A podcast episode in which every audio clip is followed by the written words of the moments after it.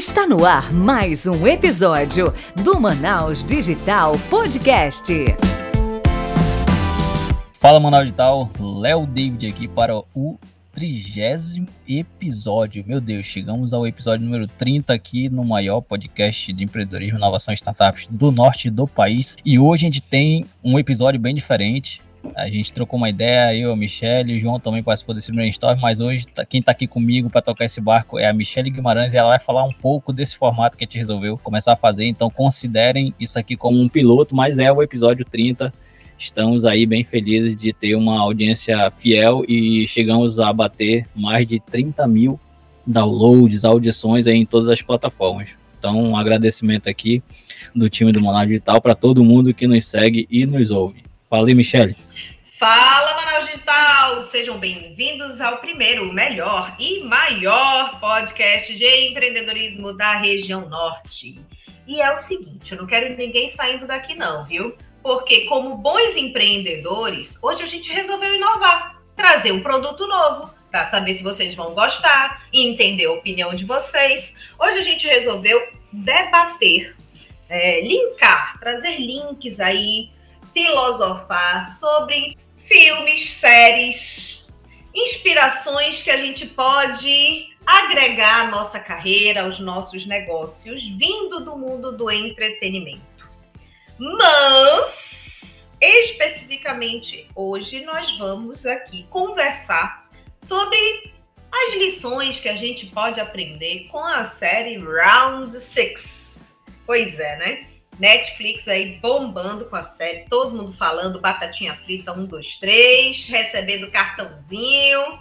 Eu já digo logo, quem está recebendo cartãozinho está precisando fazer uns cursos de educação financeira, viu? É não, Léo? Não apareceu por aqui, não. aqui também não, graças a Deus, e não espero que não apareça tão cedo. Mas eu acredito, né, Léo, que antes de tudo, a gente pode dar um passo atrás e falar um pouco da história do autor da série, que é bem peculiar, não é não? Verdade, eu acho que antes de a gente falar realmente da série, começa a falar quem tá por, quem tá por trás, né? Porque é, foi um sucesso, está sendo um sucesso ainda falado demais aí a nível mundial, e eu acho que nada melhor do que a gente também é, conhecer quem está por trás, né? Então, querendo ou não, é um empreendedor que está ali por trás que decidiu jogar todas as suas fichas para botar isso no ar. Pois é. Nome dele é Hwan Jong-yuk. Jong-yuk, por 10 anos, tentou lançar a série. Acho que alguns de vocês já devem ter visto essas notícias aí. Ele escreveu, ele teve a ideia, na verdade, em 2008 e tirou aí um ano para escrever a série é, do, do começo ao fim. Então, 2009 já estava pronto. E aí ele ficou com receio porque era um, uma história muito surreal para a realidade que a gente tinha naquele momento. Só que ele percebeu também que poderia ter um certo sentido, porque a gente vinha de uma crise mundial, né, que começou lá no, na crise imobiliária dos Estados Unidos e acabou pegando um pouco do resto do mundo. Inclusive, hoje, Léo, eu terminei de assistir um. Hoje, hoje que eu digo, hoje de madrugada, né? Terminei de assistir um, um, filme chamado A Grande Aposta, que fala sobre essa história do, da bolha imobiliária. Fica a dica, viu? Muito interessante. Pois muito que bem. E aí ele terminou de, de escrever a série e recebeu vários nãos. E aí que vem a primeira lição.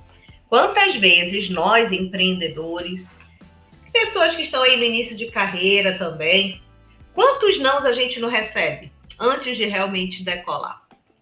Que fazem Sim. a gente refletir se vale a pena continuar naquela ideia ou não. Exatamente, chega naquela fase que todo empreendedor passa, que é quando ele expõe uma ideia, né, e tá super empolgado, que ele passou ali várias madrugadas escrevendo um papelzinho ali toda a sua ideia, digitando ali um documento, e na hora de ele apresentar um pitch, apresentar uma, um documento ali para alguém, alguém simplesmente olha e fala, é, isso aqui não tá legal, isso aqui não vai ter gente que vai comprar ou não, não vai ter investidor, e foi isso que aconteceu. Dentro da, do histórico dele, ele fala que muitas pessoas disseram para ele que o Round Six era um projeto que era muito esquisito, era irrealista, não tinha muito a ver com a realidade, ele foi rejeitado por investidores, por atores, e isso é o primeiro passo ali da resiliência, né, da, do antifragilismo, né, que você começa a pensar, será se eu vou para frente, eu vou desistir por conta de essas negativas, né, de vários nãos, ou eu vou pagar de doido e continuar e acreditar na minha ideia, né? Porque assim, tem uma balança também, né? Às vezes realmente tem uma ideia que ela ou ela é muito avançada por seu tempo e não vai pegar, ou realmente ela é, ruim porque faltou um estudo maior. Então acho que isso também é um tato, né? Mas ele acreditava muito né? Eu acredito que ele já tinha uma certa experiência né, na parte de roteiro. Com certeza ele não fez isso só 100% sozinho, ele deve ter uma equipe ali por trás. Então ele acreditou, né? Pois é, né? É, tem, tem um link aí, quando eu, eu li sobre essa história dele, a gente sempre fala, né, que quando o empreendedor ouve, ah, você tá louco, é porque ele tá no rumo certo. Só que ao passo que a gente começa a receber vários nãos, a gente começa a duvidar, será que eu tô sendo teimoso em permanecer nessa ideia? Não, será que eu estou disruptivo inovador e as pessoas não estão conseguindo enxergar isso? E você fica numa dúvida cruel, que eu creio que foi por isso que ele demorou né, tanto tempo para poder lançar a série, demorou 10 anos. Acho que quantas vezes ele guardou a série ali na gaveta e depois tentou conversar com alguém, recebeu não, aí desistiu, guardou de novo é um gap muito grande de tempo. 10 anos acontece muita coisa. É, as plataformas de streams também não estavam assim tão bombando quanto hoje, né? É, eu acho que um dos gatilhos também que fez ele ter sucesso nessa, nessa série foi ele ter essa oportunidade de. Não sei se ele tinha, não cheguei a ver a, é, alguma informação, se ele tinha pensamento de jogar isso a nível cinema, né? Então acredito que o, a grande escala, né, o grande boom que deu na vida dele foi exatamente ele conseguir ter o apoio, né, e aí a plataforma acreditar nessa parada. Eu não cheguei a ver se isso rodou em cinemas, eu acredito que não. Então acredito que é, até essa, essa parada que eu falei que ele com certeza ele sentiu que naquele momento, naquela época ainda era muito prematuro para lançar uma série ainda a nível mundo, então ele foi até um pouco ousado, ele não, ele não fez aqueles testes que a gente, como empreendedor e como gente que começa um negócio pequeno, que a gente fala testa pequeno aqui, testa local, para depois você ir para nível nacional e global, né? Primeiro local, e não, ele já queria lançar a série pro, a nível mundo, tá? Porque ele acreditava muito no projeto. Então acredito que essa virada de chave foi exatamente aquilo. Tudo tem seu tempo, né? Aquilo também que a gente fica matutando, às vezes a gente fica querendo tanto que as coisas aconteçam agora, mas às vezes não é o time, né? Então, é, o timing também é muito importante. Justamente. Eu não lembro. Quando é que a gente começou a usar Netflix? Que nem eu lembro mais, hein? Cara, eu, eu, eu, eu, assim, eu não lembro de, de, de todo mundo falando de Netflix antes de 2016. Eu não lembro. 2017, não lembro, eu não lembro. Olha. Aqui no Brasil, eu não lembro. Eu, eu, eu chuto 2018. É, né? Eu também tô com essa dúvida. Eu, assim que começou a pegar mesmo, eu, eu acredito que, assim, também a gente está em Manaus, eu não sei se a, a, a galera de outros países, assim, já estavam usando bastante, mas eu não vi o boom como é, é hoje, principalmente depois da pandemia, depois de 2020 para cá, nem se fala, né? É outra história. Uhum. Pois é, ela foi criada, a Netflix foi criada em 97, mas aí realmente, agora eu tô aqui puxando quando é que foi, quando é que estourou, quando é que virou hype, né, que a gente chama. Mas enfim, é, realmente, isso eu concordo contigo. Se não tivesse sido os streams, eu acho que hum, ele iria, não sei se ele teria conseguido ir para o cinema, não, porque tem um outro fator que pesa muito que é a questão da a, Netflix ela trouxe a globalização para o entretenimento, a globalização e a valorização. Então a gente consegue hoje apreciar né, é, produções de diferentes países, Coreia do Sul, Índia. Eu vejo muita comédia francesa, pô, na Netflix, filmes italianos. Coisa que se dependesse do cinema, que é monopolizado pelos Estados Unidos, não iria acontecer, não. Então, é, eu acredito que realmente acho que tudo tem, tem seu momento, né? Então, ele, ele demorou, mas a projeção que ele ganhou aí, graças à Netflix, foi muito boa. Sim, eu puxei aqui rapidinho na internet um, um dado para a vida da Netflix. Ela foi aqui no Brasil, ela chegou em 2011 e começou a, a iniciar suas atividades Então, eu acho que para ela ganhar capilaridade ali, demorou pelo menos uns, uns 3, 4 anos ali. Eu acho é. que depois de 2016 realmente começou a, a bombar, né? É, é verdade.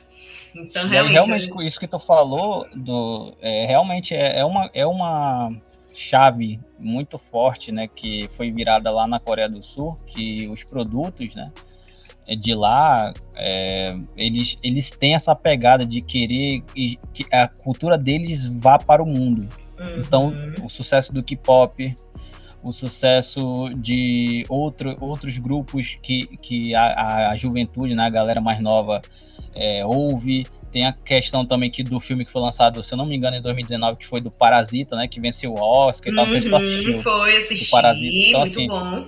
É, pois é, o Parasita também é bacana. Então, assim, e, e eles estão começando a criar filmes, séries, nesse contexto em que é a galera é, coreana, mas que eles conseguem que dentro do personagem, dentro da trilha ali do, do filme, da série, a, as pessoas a nível internacional, então qualquer raça, qualquer pessoa consiga se identificar com aquilo. Então pois é uma é, porque, estratégia deles, né? Porque é, esses, esses filmes, essas produções, eles abordam críticas sociais. Pode ter ali, é, uma, é uma, uma, um enredo bem absurdo, né? Você pegar pessoas e colocar no lugar e matar e, enfim, não acontecer nada. Mas o que tem por trás é a crítica social, que todo país vive. Não adianta né? É, todo país tem problemas sociais de desigualdade, é, de opressão, enfim, de moradia, estrangulamento né, de, de uma, de uma é. da massa social. Então, acaba que todo mundo se identifica porque todo país passa pelo mesmo problema. É, mas eu acredito também que dentro do, do, dessa, dessa vertente de eles acharem que a, a, pô, a cultura ali coreana meio que como que ela seria divulgada tanto assim a nível é, universal uhum. e será que as uhum. pessoas iriam ser receptivas elas iriam olhar aquilo dentro do contexto é, coreano então, assim, eles conseguem, dentro de. É uma estratégia de marketing deles, né? É, isso eu já vi em alguns artigos que tem uma estratégia de marketing por trás, né? De, onda coreana que tudo que você é, olhar ali ao redor tem um, um, uma pitada de algo coreano. Então, tem um produto ali, desde eletrônico até o, o entretenimento. Então, eles estão puxando muito agora a parte de entretenimento para essa parada. Então, eu acho que isso é também uma pegada deles, né? Eles estão fazendo essa questão de cultura, economia criativa para exportar entretenimento sul-coreano a nível global, né? Pois é. E aí, partindo para a série em si, né? Como eu falei, se a gente for ver a história grosso modo, ela é totalmente distópica, é, é surreal, né? Você mapear pessoas endividadas convencê-las de ir para uma ilha no meio do nada, e aí coloca elas lá para jogar jogos infantis, e quem perder morre. E aí, ninguém dá falta dessa galera, né? Polícia não investiga o desaparecimento de centenas de pessoas, porque dando começando spoiler aqui. Se você não assistiu, para por aqui, se não, continua. Mas é, no, no, final ele descobre, inclusive, que não era a primeira rodada ali, né, de, de, jogos que tinham acontecido. Aquilo ali já vinha acontecendo com uma certa frequência. Então, quantas milhares de pessoas não morreram e ninguém deu falta da história? É, é, se a gente for olhar a grosso modo, não, não existe. Mas como ele co consegue colocar os dramas sociais dentro dessa maluco, é quando faz a gente começar a se envolver com os personagens, não é não? Desse lado, sério, sério, mesmo, eu discordo. Eu, eu não acho difícil isso acontecer. Porque se for pegar os dados só do Brasil, de quantas pessoas desaparecem, ninguém sabe o que que deu, só vê atrás de caixa de leite, atrás de embalagem de trigo e que tu não sabe para onde é que vai, que existem várias teorias, tem teorias de roubo de órgãos, teoria de pegar a coleta de sangue para extrair uma substância lá para rejuvenescer, que você pa, passa a torturar aqueles, aqueles indivíduos e aí nesse nível de tortura eles extraem o sangue para colher essa parada, então assim, adenocromo, então, assim, existem essas teorias, mas também por trás, se você parar para pensar, não tem uma a solução. São mais de 50 mil, se não me engano, ou 100 mil, eu esqueci os dados. mas é, é, uma quantidade muito grande de pessoas. E, eu acho que a nível global também existe isso, não é só no Brasil. E eu acho que esse contexto de. É, principalmente naquela parte em que ele entra naquela sala de arquivo, né? Aquele cara que está procurando o irmão, eu esqueci o nome dele. E quando ele entra na sala de arquivo, você vê aquelas numerações das datas e anos, é que acontece há muito tempo aquilo. Uhum. Então, não, pois é, assim, é, mas assim, no caso da série, existe um padrão de pessoas desaparecidas, que são as pessoas endividadas, né? É, então, se, se, a polícia fosse investigar, digamos ali, tem um padrão. Mas. É, mas eu acho que a polícia não contigo, vai saber, né? Tipo, é, só, só quem sabe. É, se fosse investigar a fundo. Não, mas se é, fosse investigar a fundo da vida quebra de sigilo bancário, enfim, né? Puxar o famoso Serasa.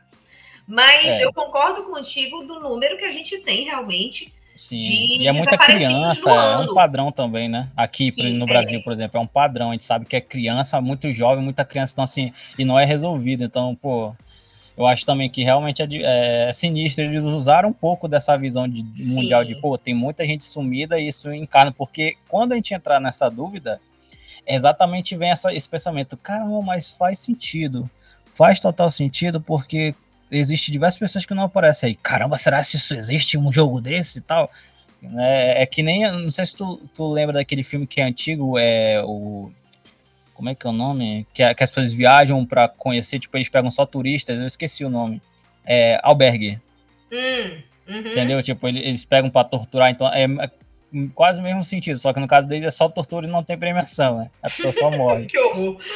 Então, assim, é sinistro, mas é, é muito interessante. Pois é. É. Aí, enfim, pegando esse, esse começo, né, onde começa a, a, loucura e o sadismo da história e a crítica social também. Né? Existe um padrão de interesse nas pessoas que são pessoas altamente endividadas. E aí, a gente, se a gente for refletir, é, a pessoa endividada ela vem de uma falta ela vem de uma falta de educação em si, instrução básica, né? De, de muitas vezes, né? Não muitas vezes, de classes sociais mais baixas também. Então, é todo um contexto que leva a pessoa a não ter. E aí, a primeira coisa que me chamou a atenção foi a, a, o como se desenrola a história do protagonista, que eu esqueci o nome, vou já procurar aqui. Então, é, ele mostra começa... todos os dramas. Ah. Isso. É, não, exatamente isso que tu falou. Ele mostra todo esse, esse drama da, dos endividados e que eles não veem saída, até porque não é 100% culpa é, tipo de uma de um governo que não tem uma solução para é, ajudar os endividados a se reerguer. Não, mas é por causa do próprio vício deles, né? De, uhum. de, de, de, gastar, de, de entrar em jogos, outros de fazer besteira. Então, assim, é, eles acabam é, entrando no ciclo, no ciclo vicioso. E a última alternativa deles é, pô, eu faço tudo agora, né? tudo, é, topa tudo por dinheiro. Pois é. E aí, isso me chamou muito a atenção, né? Ah, ele é uma pessoa viciada, e aí não consegue ficar com a filha, e consequentemente, acho que por causa dos vícios dele de jogos, problemas financeiros, se divorciou, a mulher casou com outro, e o outro quis comprá-lo, né? Para sumir da vida da filha, da, da enteada, no caso. E aí foi quando ele é abordado pelo cara, né? Que é o recrutador dos, dos jogos no, no, no metrô. E chama atenção o que também acontece com pessoas que não têm essa educação financeira, que é a esperança de ganhar dinheiro fácil. Que o, o autor fez um link, eu lendo algumas matérias, ele fez o um link com a expectativa de pirâmides, criptomoedas é, é, enganosas, loteria. Então as pessoas esperam ganhar esse dinheiro fácil quando elas não conseguem ter essa consciência.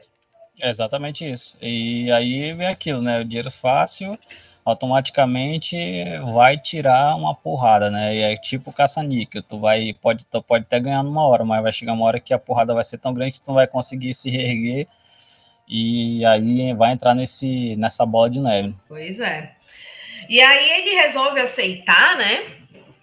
O Ji-Hun resolve aceitar é o, a proposta e tem toda aquela. Eu achei muito engraçada a história das vans, né? Vai lá no meio da rua, espera, meia-noite a van passa, você entra. Aí a van expele um, um, um, gás sonífero, aí você acorda só lá no, no. Como é que chama? No beliche, já com uniforme. Eu, caraca, mano, isso é muito surreal. Pelo amor do Pai Eterno. É, esse gás é doido. Esse gás eu queria saber qual é esse gás aí que tá melhor do que anestesia, meu. Que deixa pessoas horas apagadas. E aí eles vão, né? O desespero, tanto financeiro e no caso dele, por dinheiro fácil, é tão grande que ele nem perguntou o que era, como era, ele só aceitou, né? mal sabendo onde iria se meter. E se viu lá com aquelas é, quantas eram? 400 pessoas? 300 pessoas? 59, 56. 56 só? 456. Ah, 456. É, que ele era o último, né? Isso, Isso. 456 pessoas. E ele já se vê lá naquela aquela quadra lá, aquele ginásio, já todo uniformizado. E. A gente vê como, como até ah. nessa parte tu já consegue enxergar, né? Tipo assim, é, eles começaram a se ver como apenas um grupo de gente do mesmo padrão. Então ele sabia que todo mundo ali estava lascado, né? uhum. né? Tipo, todo mundo ali se estava ali é porque tinha problema. E aí eles até com, começam a perguntar, né? Porque você veio, aí um já expõe problema, e, e todos ali, digamos que é 100% financeiro. Pois é, é interessante isso. Mas isso me chamou muita atenção. Cara, o homem vai para um lugar que ele não sabe o que, que é, não sabe o que vai acontecer, só foi o desespero, meu Deus, é né? muita coragem, é o desespero. É, desespero. É, é porque assim, na, se tu for parar para ver, todo mundo e já tava numa, numa, numa como é que eles chamam? Tipo assim, já tava na, na ponta do penhasco que uhum. de alguma forma ia dar merda, entendeu? De alguma forma ia dar algum, algum problema, ele não sabia mais como é se reerguer, a outra lá não sabia como ia ajudar o irmãozinho, o outro tava endividado não sei quantos milhões ou é bilhões, não lembro. Então assim, tal, todo mundo tava naquela, é, qualquer alternativa que aparecer, que é inclusive nessas alternativas que as pessoas acabam se desviando, né, para algum lado uhum. ruim. Justamente. E aí é quando eles descobrem né, a mecânica do jogo, que vão ter jogos, seis jogos, e que eles vão ser eliminados, né? Mas não falaram como. e que no final eles receberiam 45 bilhões 45 bilhões 560 milhões de wons isso em real, Léo, sabe quanto é que dá? Dá 20 milhões e 600 mil. Eu não achei muito, não, para você arriscar a vida, olha, né? sinceramente. Essa moeda, tá devagar, essa moeda aí. Eu acho. Essa moeda tá desvalorizada, hein? Muito pouco para tu arriscar a tua vida, olha, sinceramente. 20 tá milhões ah, de reais. Não, não, a gente não sabe. Né? na cara, não. É, tá falando Tá falando porque não tá a situação do cara lá. pra ele, se fosse um milhão, tava de boa. Não, pra te ver, né? Como até essa, essa discussão, né? A gente fala, não, eu não ia por isso. O outro, não, eu acho que eu iria. Exatamente. Cada visão. Quanto vale a tua vida? Quanto vale o, esse teu esse teu desprendimento de desafio? Ah, não, eu vou em qualquer um desafio por isso. Será que vai valer a pena, né? Então acho que é isso, né? É, pode ser. É, enfim, porque para cada um pesa. Pesa o nível da dívida, pesa valor, valores que eu digo, valores pessoais, né? O que você valoriza na sua vida e o que não. Então é, é relativo. Mas como eles é. fizeram, né, esse estudo de perfil de potenciais participantes, né, pessoas altamente desesperadas, era difícil não ah, e a gente nem comentou, né? E o nome é Round Six aqui no Brasil e em outros lugares, tipo aqui no Brasil e no Canadá, é, eles chamam de Round Six. As pessoas, todo mundo chama de Round Six, mas em 90 países é chamado de Squid Game, né? Então, assim, teve até uma treta ali, por que que mudaram e tal. Então é só vocês chegarem e traduzirem, né? Squid Game é jogo da Lula. E vocês podem tentar imaginar por que, que devem ter trocado o nome, né? Tem uma especulação aí. É, eu, e, eu achei interessante assim, eu acho que... de, de não quererem arriscar, né?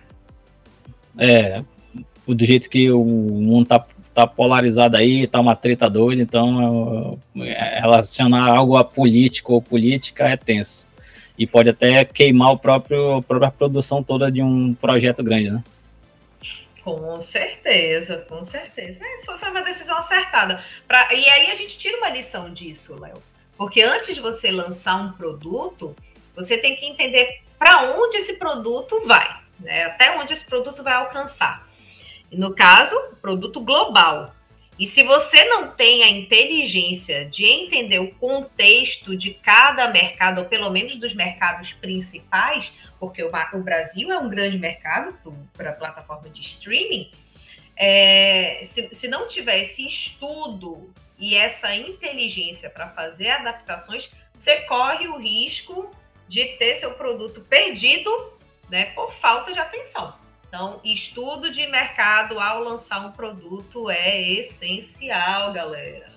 Sim, sim. É, e aí tem, né? Como eu falei, é uma especulação, é papo de portais, Twitter.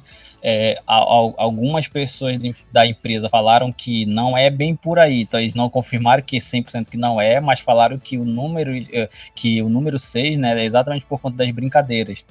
Eles falaram, não, é melhor a gente colocar. Só que ficou meio estranho essa resposta, porque, tá, então por que vocês não colocaram isso a nível universal? Então, é, é, ficou uma pulga atrás da orelha, da orelha né? É, mas, mas eu acredito que mas é foi é estratégico. Foi estratégico, sim. Foi, foi bem, bem estratégico. Bem inteligente, concordo. É, quais ah. são as lições né, que a gente conseguiu ver ali dentro do jogo em si, já tratando naquele ambiente em que a galera já entendeu né? Porque assim, vamos pular um pouco da parte, porque senão a gente vai acabar falando todo o filme aqui. Então, assim, beleza, foram a primeira vez, viram a dinâmica, de, é, é viram assim, né? Não, não, eu não tô pronto para isso, aqui é muito forte. Só que quando eles voltaram para sua realidade, acabaram vendo assim, cara, minha realidade é uma merda também. A verdade é essa. Então, assim, eu tô, eu tô disposto a arriscar tudo e agora eu vou para jogar. Então, assim, eles retornaram. E a partir de, dessa visão, beleza, retornamos, estamos todo mundo de acordo e vamos para o jogo. Aí começa uma série de lições, né? De entender as pessoas, cada persona que tá ali, se aquela pessoa ela vai ser tua aliada ou não, se aquela tua visão de mundo e tudo que tu aprendeu na tua trajetória vai te ajudar ali dentro do jogo, e se tu é uma pessoa totalmente inexperiente, que passou a vida, a, a como é, a vida Deus dará, é, deixa a vida me levar, você não tem uma, nada de experiência, você automaticamente não vai estar tá apta para pensar estrategicamente em um monte de coisa. E a gente conseguiu ver isso dentro da série. Que as pessoas lembravam de certas situações, mesmo sendo só brincadeira, mas que na estratégia ali de passar pelo desafio, quem conseguia se adaptar mais rápido conseguia sobreviver. Isso é claramente baseado no mundo real da sobrevivência de negócios. Verdade, é verdade. E, e aí a gente sai da sobrevivência no jogo, digamos assim, né? Ah, preciso passar aqui. Só que chega um ponto crítico que os, os controladores do jogo, né? É, dão a entender que se eles começarem a se matar, se torna mais rápido e menos competitivo. E aí chega no íntimo do ser humano. É, eu tô tão desesperado por este dinheiro que eu, eu vou chegar ao ponto de matar voluntariamente, além do jogo, né? Porque no jogo quem mata é, é quem controla. Mas ali, no, momento que eles causam aquela rebelião, eles. É, é, aquilo, aquilo para mim foi muito chocante, sabe? Eu, eu, fiquei assim, nossa. Não é lógico que não é nada diferente do que a gente vê nas prisões, né? Não, não tem nada de diferente naquilo. Que na hora do, do, do matar e morrer, você não pensa duas vezes e vai fácil. Então, é, não está longe da realidade. Sim, e, e assim, uma das coisas que a gente conseguiu ver dentro desse contexto que, que eu falei é exatamente, né, tipo, a, as ideias As ideias criativas ali, que a galera tinha de como que ela vai passar pela, pelas fases ali, era exatamente do que, que ela já viveu, a experiência dela. Então, assim, o empreendedor sabe que a criatividade e inovação é difícil, né? Todo mundo, assim, que está todo dia aberto à criatividade. Ah, eu sou uma máquina que todo dia eu penso e, em estratégias para sair disso, para melhorar isso. Então, assim, a gente via que, é, independente se era só um jogo de criança, por exemplo, naquela fase lá onde que aqueles discos eram feitos de açúcar que tinha que fazer os pontilhados lá para recortar ele, ele ah. acabou tendo esse insight que ele tinha, eh, pô, é de açúcar, então açúcar é, derrete. derrete ali, né? Então eu vou começar a fazer. E aí os outros começaram a simular aquilo que ele estava fazendo. Pois é. Então até, até ponto... observar o que o outro tá fazendo ali. E às vezes muita gente, pela resistência, fala: ah, não, eu gosto de fazer do meu jeito, o meu jeito funciona, é... então eu vou continuar fazendo isso.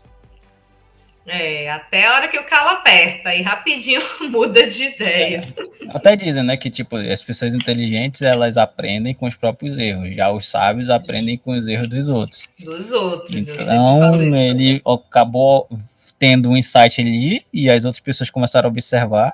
O primeiro foi até o idosinho lá, né, começou a lamber lá também, uhum. e acabou que quem fez isso, né, e acabou vendo o, o, próximo, então assim, isso se baseia tanto na, pode ser na concorrência, que você, do insight dele, do concorrente, da inovação dele, você pode criar uma outra inovação em cima da inovação dele.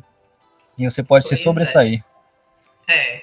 E um outro ponto, falando de, de concorrência, competitividade, é que os chegou num ponto lá que eles tinham que começar a fazer o, o jogo em grupo, né? Que foi na, no, na corda.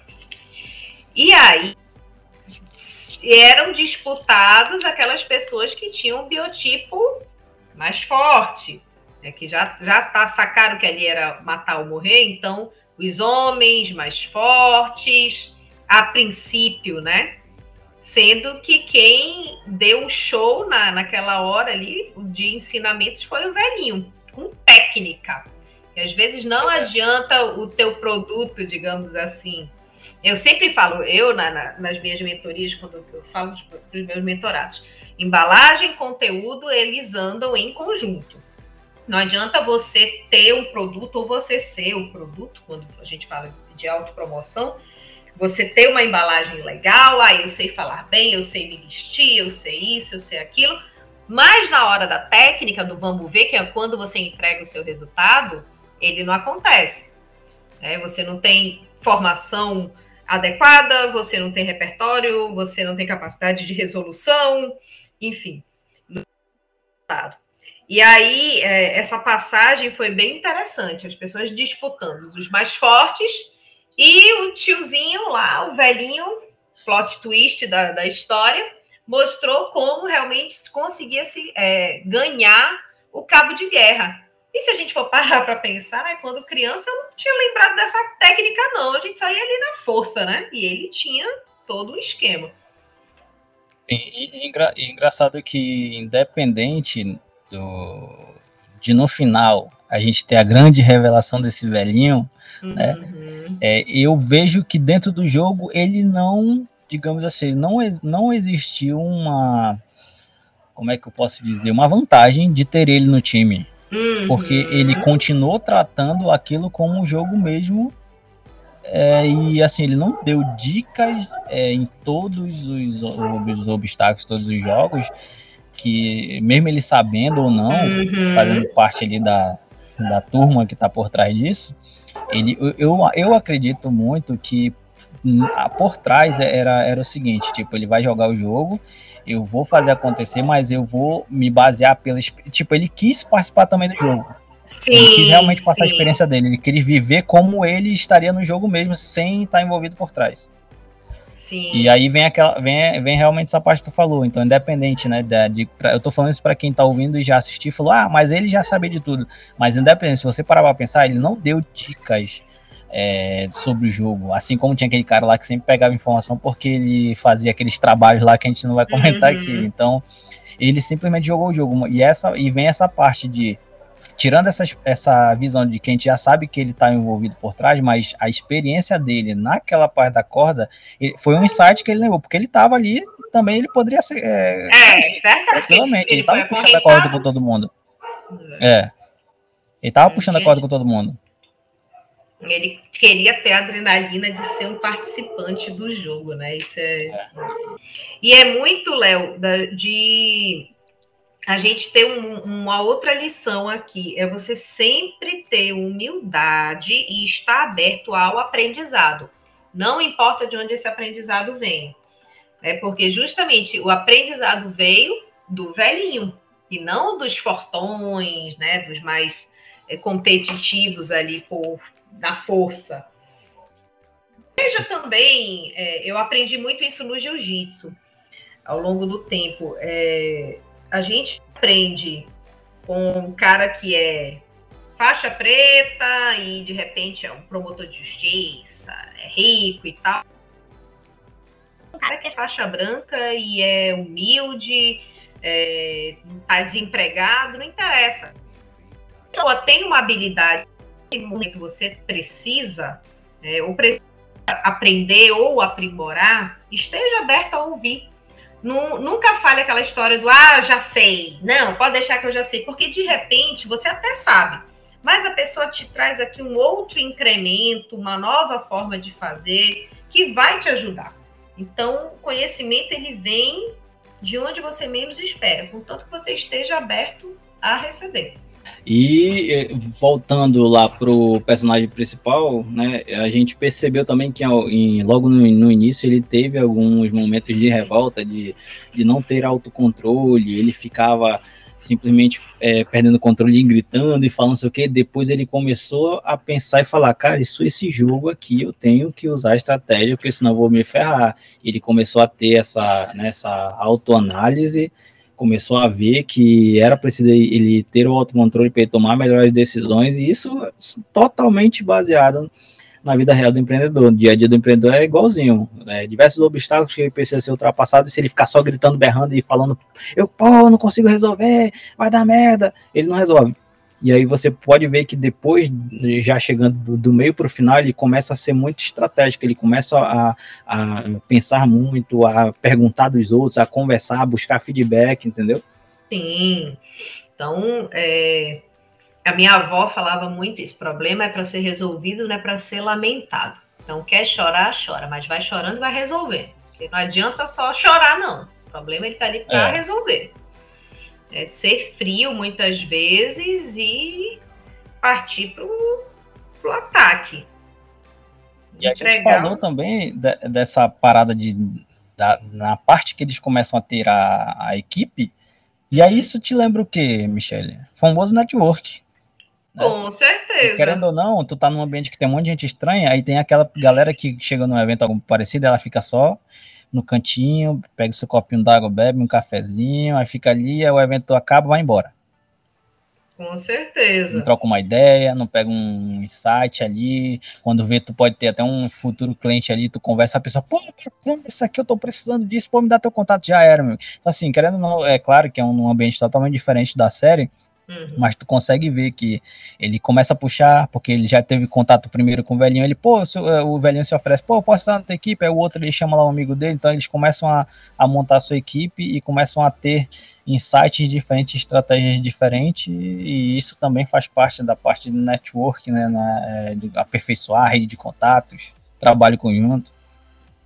É, e eu achei, a gente falando disso, como você tem que ter cuidado com porque, na verdade, se você não trabalha bem a sua imagem profissional, no caso, pessoal, é, você prejudica o seu networking. Prova disso é aquela mulher chatinha lá que se envolve com o cara que era da, da máfia, do crime organizado. Ela se achava demais, né? Ela, ao passo que ela sabia que precisava entrar numa equipe, que precisava sobreviver, mas ela se colocava numa posição de arrogância, né? É um prazer, a honra é de vocês de me terem na equipe de vocês e tarará, e acaba que ela não é escolhida por ninguém. Então, cuidar de como você se comporta, se apresenta para os outros, para que quando você precisar, você consiga é, atingir seu objetivo, né? Consiga atender suas necessidades. Que eu sempre falo, né? Principalmente quando eu dou treinamento de vendas, a gente não compra de ninguém que a gente não conhece. Ou, desculpa, não é que, que, que nos maltrata.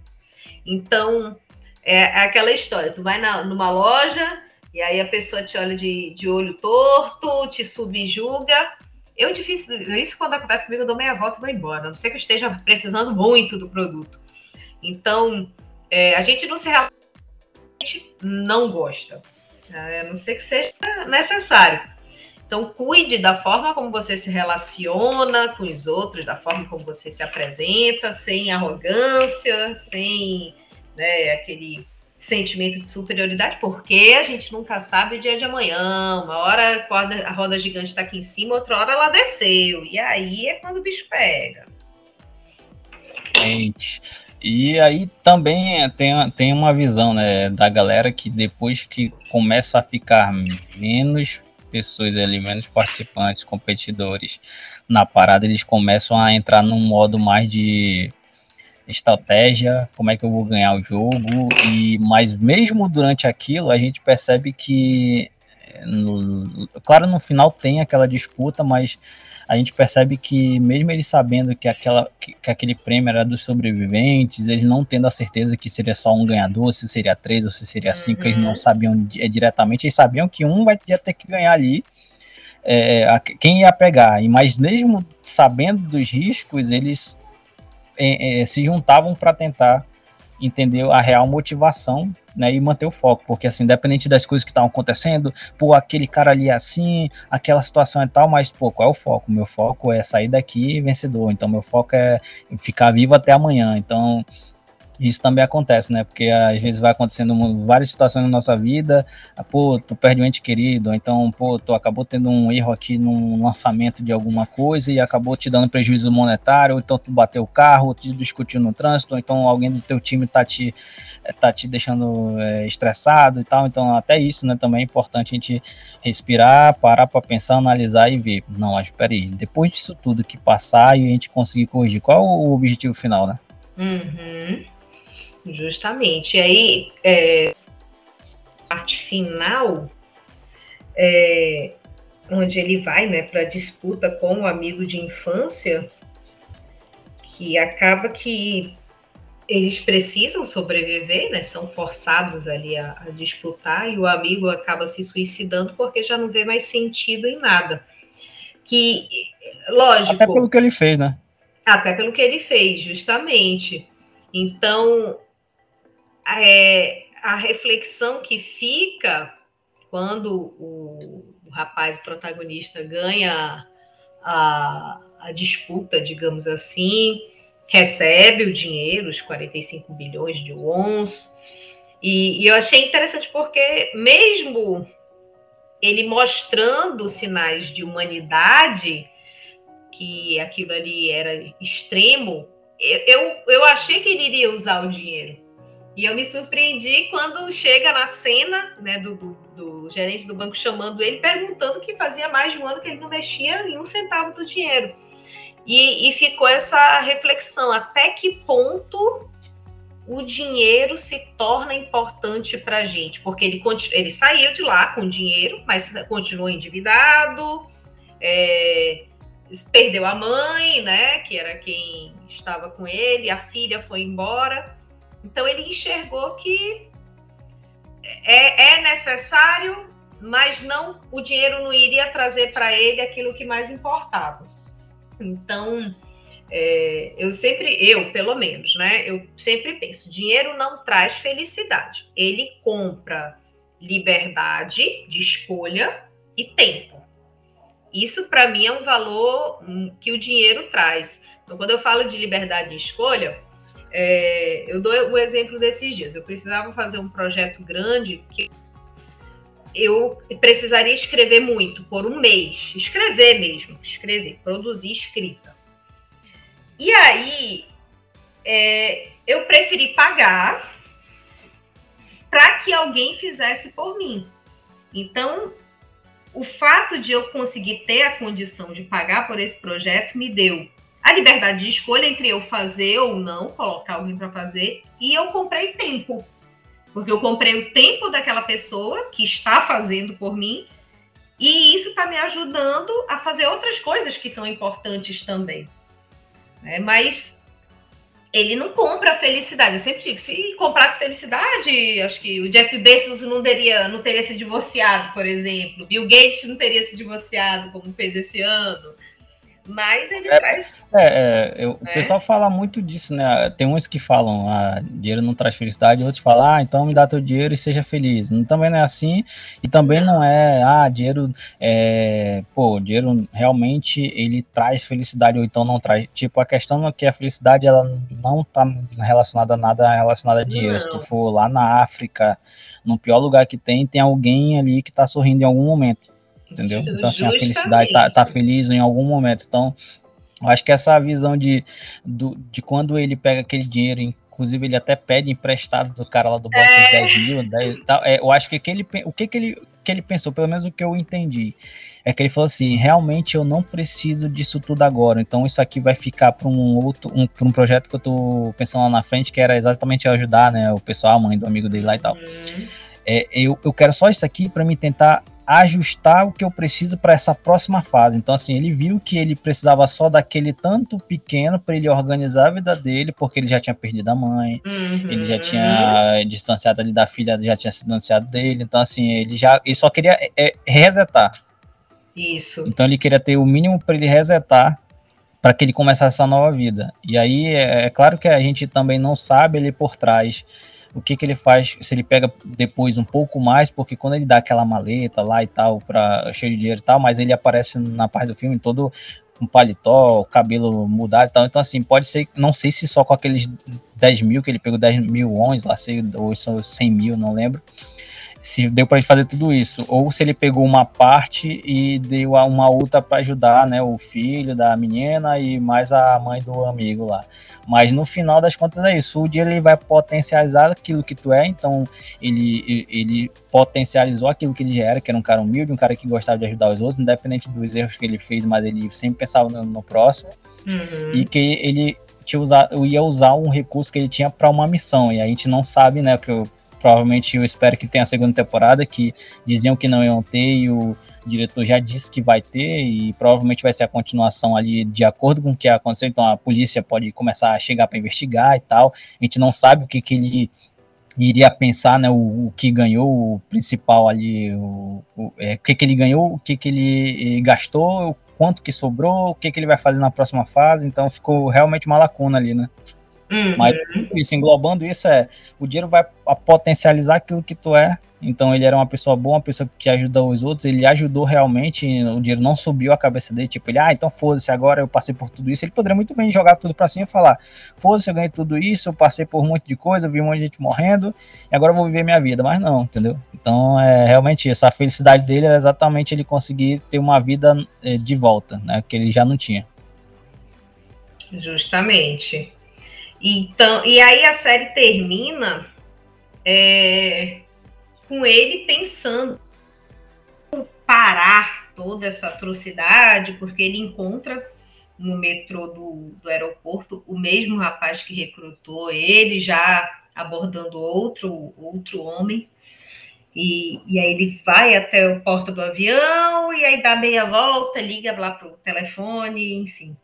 Então ficou essa incógnita, né? De, de será que vai continuar ou não. A Netflix diz que já deixou na mão do, do autor. Ele disse que precisa de mais braços para escrever, de mais gente. Então vamos ver, né? Se daqui para 2023, por exemplo, sai algo de interessante. Mas eu acho que fica todas essas reflexões que a gente tirou daqui, creio que deva ter mais outras também, lógico. E, e é, é, realmente para parar para se pensar né? A, o quanto o dinheiro pesa na nossa vida, tanto o excesso quanto a falta. Né? Porque a falta levou a todas as questões da série, bem como o excesso levou a alguns ensinamentos. Então, acho que nem tudo, nada pode ser extremo, né? Nem um lado, nem o outro. Tudo é questão de equilíbrio. É isso aí. Então, vamos pro final já, Michele? Bora, partiu. Então é isso aí. Então a gente vai encerrando aqui. Foi muito bacana a gente fazer esse formato aqui, falando um pouco dos insights e dos aprendizados, de visão de mundo. É, tem muita coisa que a gente assiste ali que não é só para passar, assistir e falar, ah, legal, tchau. Tudo tem um ensinamento, né? Então a gente tira o que é bom para levar para a vida, o que é ruim, a gente, beleza, a gente, a gente só fica na imaginação ilusória de que ah, isso é só um filme, é só ficção, e o restante a gente é, bota para para refletir né, sobre tudo isso. Então, acredito que deu para tirar bastantes insights aí, bastantes aprendizados. E esse formato aqui a gente pretende, né, depende muito de, de quantas pessoas vão ouvir, quantas pessoas vão dar feedback. A gente pretende fazer de outros, então a gente vai selecionando. Provavelmente pode ser que a gente faça uma enquete perguntando. É, e eu acredito que esse formato é bem interessante porque a gente consegue também tirar um pouco é, do, assim, do, do mundo do entretenimento, muitos insights, muitas coisas bacanas. Então a gente vai finalizando por aqui hoje. Episódio 30, né, Michelle? E aí, como é que essa galera vai conseguir acompanhar e como é que ela nos acha nas mídias sociais? Pois é, meu amigo, minha amiga, você já tá seguindo a gente na rede social? Não tá? Segue a gente lá, fala com a gente que a gente gosta, porque tudo isso aqui existe para você e por você. Vai lá, arroba manausdigital.br, vai no LinkedIn, vai no Instagram, no Facebook, nas plataformas de streaming, fala com a gente, vê, diz lá, não, gostei disso, gostei daquela entrevista, quero que vocês chamem fulano de tal, dá sugestão, porque a gente faz isso aqui para justamente agregar valor na vida de vocês. Arroba manausdigital.br Show de bola. Então a gente vai ficando por aqui. A gente agradece a audiência de todos e até o próximo episódio. Tchau. Valeu, tchau, tchau.